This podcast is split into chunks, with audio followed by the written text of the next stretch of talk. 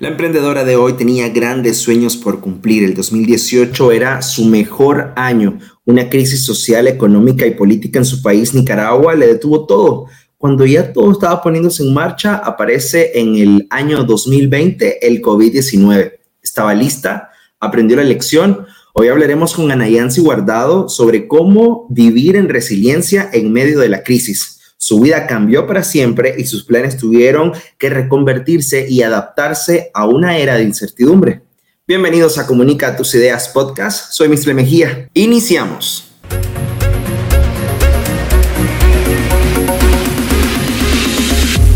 Noticias, entrevistas, emprendedores. Bienvenidos a Comunica tus ideas podcast.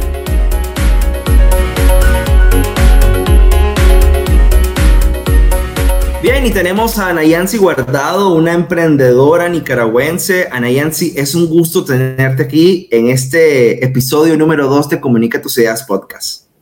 Muchísimas gracias, Mistle. Súper eh, contenta y agradecida por agarrar el espacio número 2 en tu podcast. Felicidades. Ana Yancy, decidiste emprender, iniciar esta aventura de emprendimiento. Sos abogada de profesión, tuviste muchos años trabajando para la empresa privada, pero de un día para otro, ¡boom!, decidiste emprender. ¿Qué pasó? Como suceden las cosas en la vida, creo yo, el pum de un día para otro. Hoy tenía trabajo y mañana me quedé sin trabajo. 40 años y quienes están llegando a mi edad o ya la pasaron, se dan cuenta de que el mercado laboral cuando uno tiene 40, si era difícil a los 20, multiplicarlo exponencialmente, quién sabe a qué número, y te darás cuenta que las oportunidades de trabajo se van haciendo cada vez más pequeñas. Una vez en la calle, con mi liquidación, me quedé pensando qué podía hacer. Y te voy a contar un secreto. Nunca se me ocurrió a mí vender porque yo decía, y lo he dicho siempre, no lo decía en ese momento, ay, es que yo no sirvo para vender. ¿Qué voy a vender si no puedo? Una amiga me dijo, fíjate, me dice que yo creo que vendiendo joyas de acero te podría ir bien. Me dio la idea, fui a comprar donde ella me había sugerido y cuando llegué a mi casa y miré el producto, mi siguiente pensamiento fue, ¿y ahora dónde lo voy a vender? De ahí, ¿qué te puedo decir? Lo que se, me, lo que se te ocurra que se pueda vender, yo lo he vendido. Eh, vendí huevos, vendí accesorios, ropa, alguien que tuviera una oportunidad de un negocio y yo me ponía a vender. Hace tres años me dice mi hermana, mira, me dice, como en la época de Navidad, la gente lo que anda buscando son regalos para los niños, el regalo de la novia, el novio, la esposa, el esposo, ¿y qué vamos a hacer? Ella estaba sin trabajo porque estaba atendiendo a sus hijos en ese momento y me dijo, mira, ¿por qué no vendemos cajetas para la Purísima? Nunca se me ocurrió la idea y dije yo, vendamos cajetas. Fuimos Montamos a los niños en el carro, nos fuimos a ver los lugares donde vendían cajetas, compramos 200 Córdoba, llegamos a la casa y me pasó lo mismo que con las joyas antes.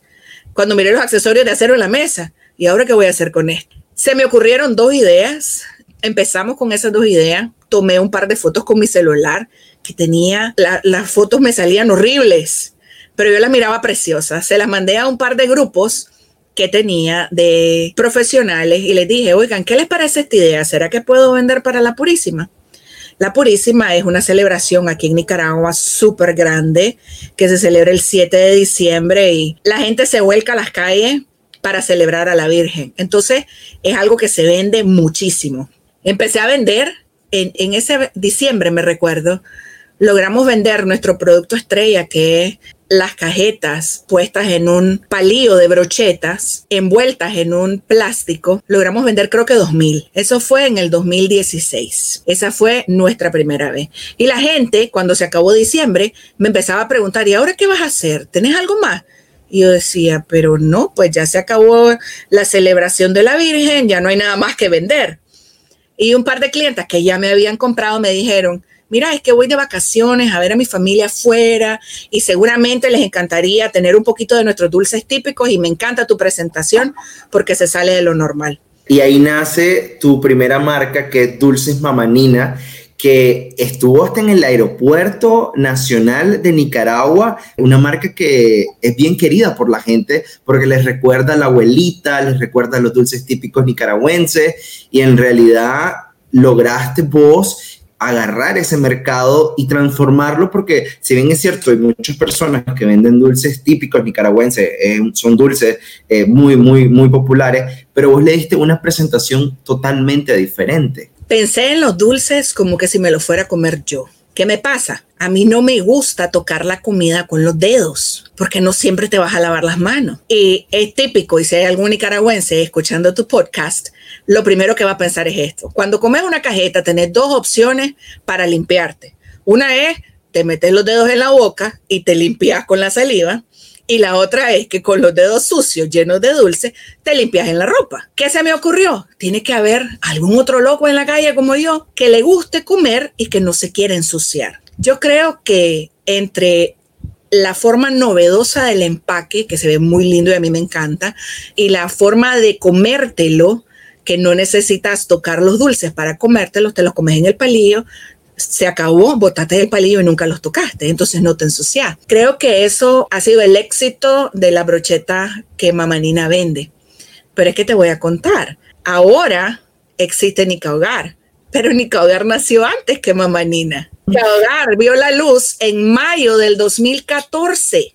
¿Y por qué razón ahorita Mamanina que se reinventó ahorita con el tema del COVID-19 y a través de la marca iniciaste vendiendo mascarillas de triple filtro, también seguiste vendiendo alcohol en gel, ahora estás vendiendo diferentes utensilios para eh, eh, el, cuidado del ser humano en, en esta pandemia, pero como que desempolvaste un proyecto que tenía ahí guardado y que tenés la ventaja de ser abogada y que todo lo tenés legal. Bueno, Nica Hogar es el primer bebé. Nica Hogar nació como una respuesta a una necesidad que había en el mercado. Nica Hogar se dedicaba a la limpieza de casas a la limpieza de casas al estilo americano. Yo llegaba con mi equipo, limpiábamos la casa y nos íbamos. Muchos clientes que el día de hoy no conozco porque nos dejaban la llave, el pago, nosotros llegábamos, limpiábamos y nos íbamos sucedieron otras cosas, me puse a trabajar full time y mi trabajo me exigía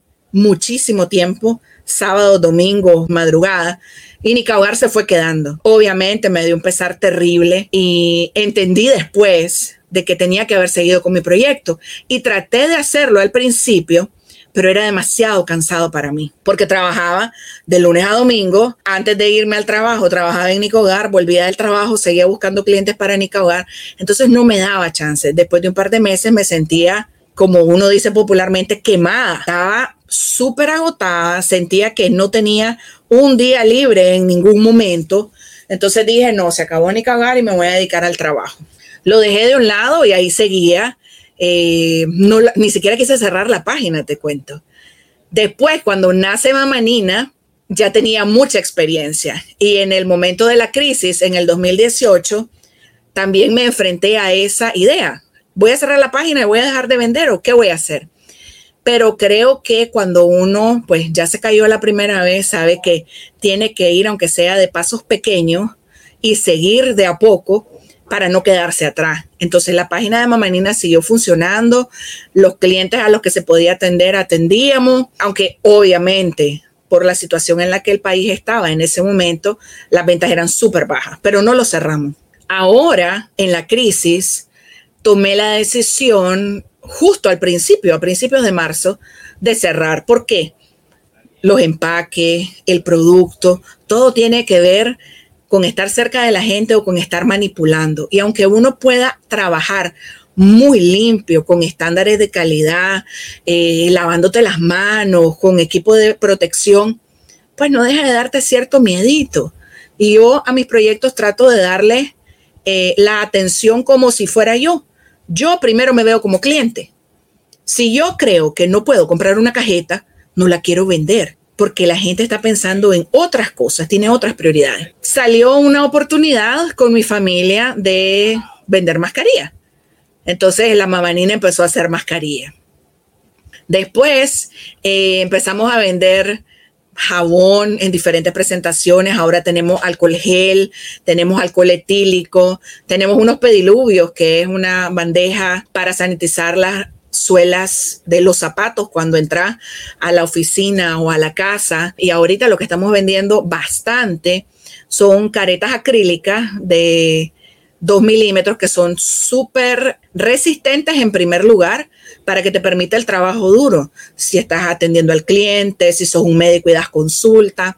Y tratamos de hacerlas para satisfacer una necesidad, no para vender en cantidad, sino para de verdad llegar a donde se necesita. Entonces tiene un poco más de protección y te cubre la cara hasta la oreja, te cubre justo debajo del mentón, en la cabeza te cubre hasta la mitad de la cabeza, tratando de que la oportunidad de, interacción con otra persona y que pudiera contaminarte por las pequeñas partículas de su saliva que andan en el aire sean mínimas.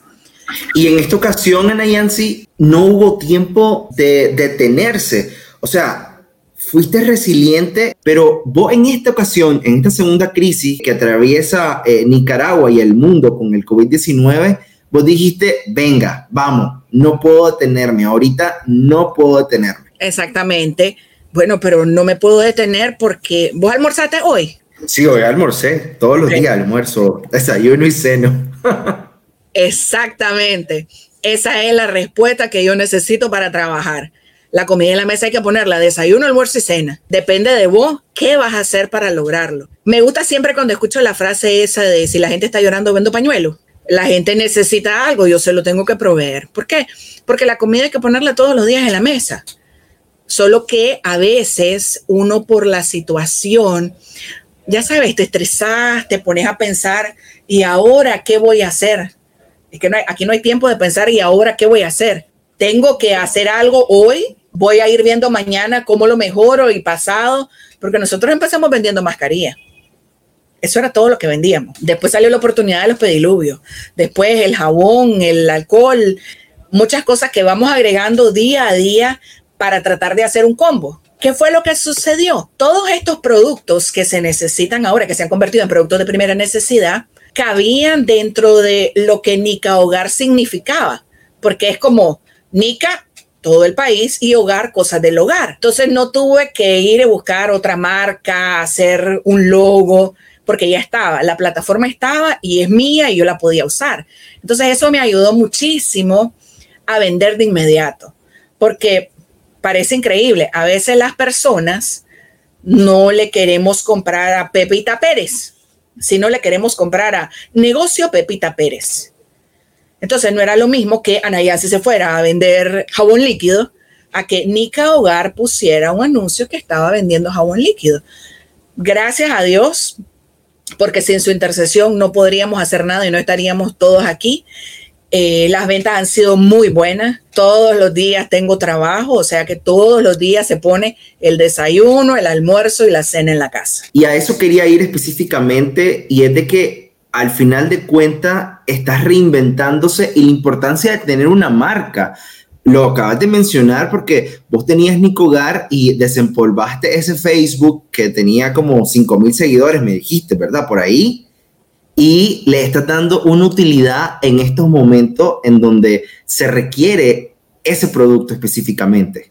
¿Qué consejo le darías vos a los emprendedores que a lo mejor en estos momentos no tienen esperanza o se sienten desanimados o no ven la luz al final de ese túnel? Yo creo que lo más importante de buscar la luz al final del túnel es pensar en esto como las personas que están en un proceso de rehabilitación. La crisis nos impulsa y nos empuja a pensar en las siguientes 24 horas, porque las condiciones del mundo nos empujan y son cambiantes todos los días. Mira el tema de la educación en línea. Yo hace 10 años hice un posgrado de educación en línea. Y si se lo contaba a alguien hace 10 años, hubiera parecido una locura, como que educación en línea, ¿qué te pasa, Nayansi, si todavía no estamos en eso? Pero eso me ha garantizado hoy que el tema de lo que yo hago, aparte de Nica Hogar, que es dar tutorías a niños en la escuela, que el tema de las plataformas educativas no sea un problema para mí. Yo lo veo todos los días yo tengo, yo quisiera tener más horas en el día para atender a más niños, pero ya no alcanzo, ya no me doy tiempo. ¿Por qué? Porque los padres más bien hay que enseñarles a utilizar las plataformas escolares hoy. Entonces creo que el mejor consejo para un emprendedor es pensar qué voy a hacer en las próximas 24 horas. ¿Por qué? Porque no sé qué va a pasar dentro de 48, no sé si dentro de 72 estamos en cuarentena, no sé si dentro de cuatro días estaré infectada, no sé si dentro de 10 días estaré aquí. Entonces no puedo programarme para tanto tiempo. El emprendedor tiene que ser de diario. Y yo creo que el éxito de un emprendimiento hoy, vendas lo que vendas, porque puedes emprender en lo que querrás, es que penses en el día a día, 24 horas y las siguientes 24 horas para que te programes. Porque como te dije, yo pienso en el tema que puede sonar como muy básico, poner la comida en la mesa. Pero en estos momentos, en el mundo, eso es lo que la gente quiere garantizar. Me siento súper agradecida con Dios porque es una bendición decirte que el día de hoy, en esta crisis, tengo tanto trabajo que yo quisiera más horas en mi día. Eso es una bendición. Y el reinventarte, si vos me decís ahorita mismo que vamos a vender limones, empecemos, movamos nuestras redes y empecemos a vender limones. Pero algo hay que hacer, necesidades hay todos los días. Lo que pasa es que a veces nos dejamos llevar por la desesperanza, por la tristeza. Oíme, no es fácil estar en la casa encerrado con toda la familia y las mascotas sin salir y llevas 30 días encerrado. Entonces, también en esas cosas hay que pensar, pero creo que oportunidades hay siempre. En el caso de mi país, hay oportunidades para todo, espacios para que todos puedan vender, pero a veces nos dejamos llevar por pensamientos negativos que no nos dejan seguir adelante y dar el siguiente paso. Si hay que vender limones, vendamos limones. Yo conozco a alguien, estaba casualmente platicando hace un par de días y me dijo, es que no sé cómo hacer para vender limones, porque hace rato estuve vendiendo limones encontré un buen proveedor, me podía dar hasta mil unidades de limones. En mi país se empezaron a vender los limones casi en 40 centavos de dólar. Un limón. Y por el tema de la crisis, todo el mundo quería tomar limonada. Entonces, si todo el mundo quiere tomar limonada, tengo que vender limones. Ya se acabó, ya dejé de vender limones. Entonces ahora vendo las caretas de protección para que cuando salgas a la calle, la señora que todavía no ha entendido que se tiene que cuidar, no te estornude en la cara. Porque siento yo que ahora uno sale a la calle y obviamente te ven como el loco más loco, porque yo me siento que soy maniática de la limpieza y yo quisiera andar tapada toda y que solo se me salieran tal vez los dedos para decir aquí o allá, no más. Pero no se puede. Pero te encontrás todos los días en la calle a gente que no está siguiendo las medidas dictadas por la OMS para que nos cuidemos. Y tenemos que pensar que este es un asunto fácil. Yo me cuido para cuidarte a vos. Porque a veces las personas pensamos en los demás y no en uno. Primero tengo que pensar en mí. Para poderte ayudar a vos, tengo que resolver para mí. Cuando estás en el avión y vas a viajar, la zafata lo primero que dice es, si viaja con niños, primero se pone usted el oxígeno y después ayuda al que está al lado. Después de viajar no sé cuántas miles de veces dije yo, pero qué absurdo, ¿cómo voy a dejar al niño para atenderme a mí primero? Pero tiene toda la razón, porque yo tengo que estar en mejores condiciones si el que está al lado no puede y yo lo tengo que auxiliar, porque los voy a auxiliar a ellos y ellos no pueden no auxiliarme a mí. Entonces creo que hay que pensar en yo me cuido para cuidarte a vos y que ese debe ser un tema para todos, para todos los días y no solo para este momento de crisis que en el caso de Latinoamérica no sé cuánto nos vaya a durar la crisis. Y eso que mi país no es un país como México o Brasil, que tienen 125 y 300 millones de habitantes. Nosotros somos seis y pico, pero nos va a llegar, a todos nos va a costar y va a ser duro. ¿Qué es lo que tenemos que hacer? Salir a vender lo que la gente necesita. ¿Qué es lo que están haciendo ahorita las personas, por ejemplo? El que tiene una moto, ahora hace delivery y se está ganando la vida en la calle haciendo delivery. Entonces es buscar las oportunidades para hacer algo. Los que vendían comida al principio cerraron el negocio porque todo el mundo estaba estresado. ¿Qué es lo que están haciendo ahora? Un momento, ya llevo un mes, esto está cerrado, tengo obligaciones con mi personal y todo lo demás. ¿Qué es lo que voy a hacer? Ah, ok, entonces ahora voy a ofrecer comida por delivery. Este es mi menú, se lo paso a mis contactos, ellos me hacen su pedido y yo lo mando pero todos los días podemos inventar algo. No hay nada que inventar. Bueno, pues por mi casa se venden tortillas. Voy a vender tortillas y voy a aprender a echar tortillas y voy a... Mis, tortillas van a ser las mejores, porque no solamente tenés que venderlo, vos tenés que estar seguro que tu producto es el mejor. ¿Y por qué lo vas a vender? Porque la garantía que vos le demostres a tu cliente es lo que te va a garantizar la compra. Entonces, espacio para todos los emprendedores. Aquí podemos emprender todo. Te puedo dar un montón de ideas que tengo en mi cabeza de cosas que quiero hacer. Es más, te voy a decir, el negocio del futuro, para el que tenga plata y me quiera llamar porque yo ya lo he trabajado. ¿Sabe cuál es el negocio del futuro? Volvemos al autocinema. Pero si voy al autocinema, voy en mi carro con mi familia y voy a estar solamente ahí. Veo mi película, como mis palomitas, me tomo mi gaseosa y regreso a mi casa. Ese es el negocio del futuro. Un día de esto te vas a dar cuenta que ya salió el autocinema. Me parece impresionante la actitud tan positiva que tenés ante la vida, Ana Yancy, y felicitarte por e, ese grado de resiliencia que tenés y los buenos consejos que nos diste. ¿Ha sido fácil? ¿Ha sido difícil? ¿Te ha tocado a lo mejor decir voy a tirar la toalla? Todos los días quiero tirar la toalla y todos los días digo, ay, si tuviera un trabajo con un salario fijo, estaría trabajando en la casa, quizás no tendría que salir, no estaría atendiendo tanta gente en el teléfono, no estaría tratando de convencer a la gente a la que le quiero vender mis mascarillas, las máscaras, el jabón, el alcohol y todo lo demás, y sería más fácil. Pero después me pongo a pensar y digo, no, Ana Yancy, esa no sos vos. Vos necesitas estar ahí en la calle donde la gente te vea vendiendo y haciendo. Pero te voy a contar de dónde nació esto.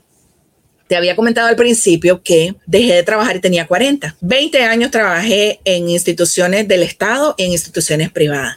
Pero ese último trabajo me tocó el alma y te voy a contar por qué. Por una situación me fui del trabajo, pero mi equipo de trabajo, o sea, no te voy a decir de cuántas oficinas de donde yo trabajaba, el día que yo me iba, llegaron llorando a despedirse de mí. ¿Cómo es posible que usted se vaya si hay otra gente que se debería ir de aquí y usted que se vaya, nosotros que la queremos mucho? No se me olvida la muchacha de auditoría que llegó a hacerme el acta de entrega, que la tuve que hacer yo, porque ella estaba sentada enfrente mío y la muchacha le temblaban las manos porque ella no podía entender lo que estaba sucediendo. Y yo, hija, tranquila, esto sucede todos los días, me voy a ir, no pasa nada. Es que no puedo escribir, doña Nayan, si no me dan los dedos. Y yo la miraba a ella temblar. Yo creo que todas esas cosas que me pasaron ese último día donde trabajé, me impulsaron a buscar algo para mí, algo que yo pudiera hacer para mí y algo que en algún momento yo pueda hacer y dejarle como legado a mi hijo. Nosotros solo somos nosotros dos. ¿Y qué voy a hacer si ya tengo más de 40 y él tiene que comer todavía? No es como que yo cumplo 40 y él deja de comer. Él tiene que estudiar todavía porque no ha terminado. Y entonces, ¿cómo funciona?